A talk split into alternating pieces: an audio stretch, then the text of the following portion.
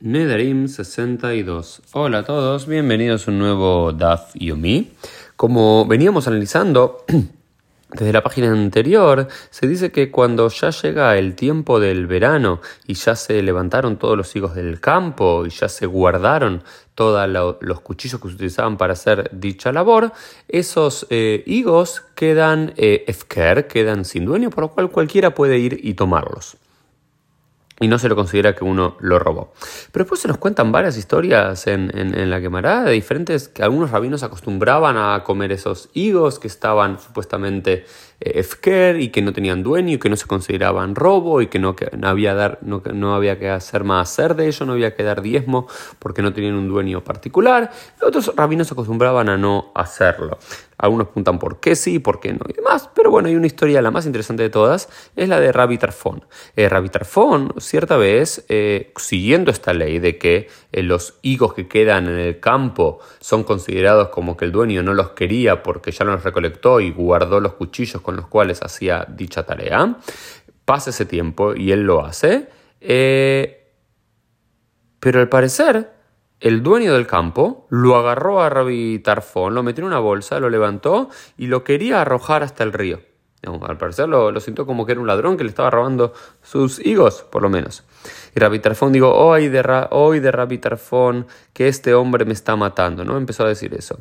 Y la persona inmediatamente lo, lo bajó al hombre y, lo dejó, porque se dio cuenta que estaba cargando y a punto de matar al gran eh, Rabbi Tarfón y no lo sabía.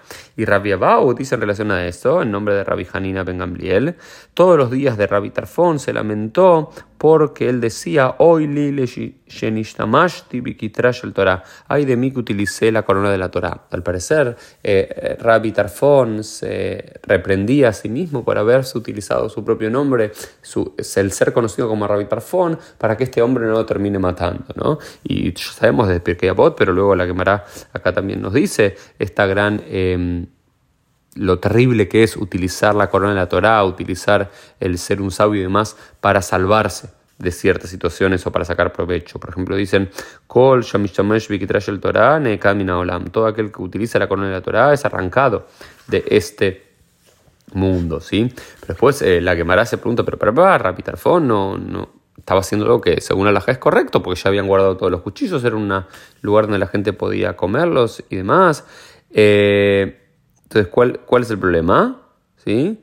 Eh, que no, que el, problema fue que este hombre no pensaba que cuando vio a Rabbi Trafón comiendo esos higos, pensaba que también era el mismo que le había comido las uvas durante todo el año. Al parecer este hombre tenía a alguien que le había robado las uvas durante todo el año y lo asoció que era este Rabbi Trafón. El Rabbi Trafón, que era un hombre rico, él podría haber zafado, él podría haberse liberado de, este castigo de este hombre. Dijo, yo no, no, no, no me mates, te doy tanta cantidad de dinero, pero aún así utilizó el ay, ay, soy Rabbi Tarfón, soy este gran sabio, no me mates por esto, y utilizó la Torah para protegerse a sí mismo. En relación a esto, a no utilizar la Torah para engrandecerse, nos dice la Torah, eh, una persona no debe, decir sobre sí misma, Ekrashe y Haham, no voy a eh, estudiar las escrituras para que me llamen sabio, o voy a estudiar Mishnah para que me, llamen rabino, o me voy a sentar para que en la yeshiva para que me llamen saken, para que me llamen un, sabio, ¿sí? El alamad me aba, sino que hay que estudiar por amor, besofa y luego el honor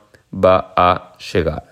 Bueno, después la quemará sigue diciéndonos en relación a esto, pero por otro lado también nos habla la Gemara que si bien en términos generales uno no puede utilizar la Torah para engrandecerse a sí mismo, hay algunas excepciones. Por ejemplo, en un lugar que alguien no lo conocen del todo, ya es una ciudad desconocida y demás, que no son conocidos, puede decir, ah, soy el rabino tal y demás para darse a conocer. Y esto no significa hacer uso de la corona de la Torah. Y lo mismo eh, eh, si hay una disputa, ¿no? Hay, hay, un juzgado y un rabino, un scholar, un churba de Rabanán eh, y, otra persona tienen dos casos, se puede tomar primero el caso del rabino y eso no se considera utilizar la corona de la Torah. Y esto se aprende de un versículo del libro de, Shmuel 2 que dice eh, Uvnei David Koanim Ayu, y que los hijos de David eran Koanim. Pero los hijos de David no podían ser Koanim, no podían ser sacerdotes porque David viene de la tribu de Yehuda y no de Leví. Entonces, ¿cómo puede ser? Dice Ma Kohen Notel Barrosh, Aftal Midham Notel Barrosh.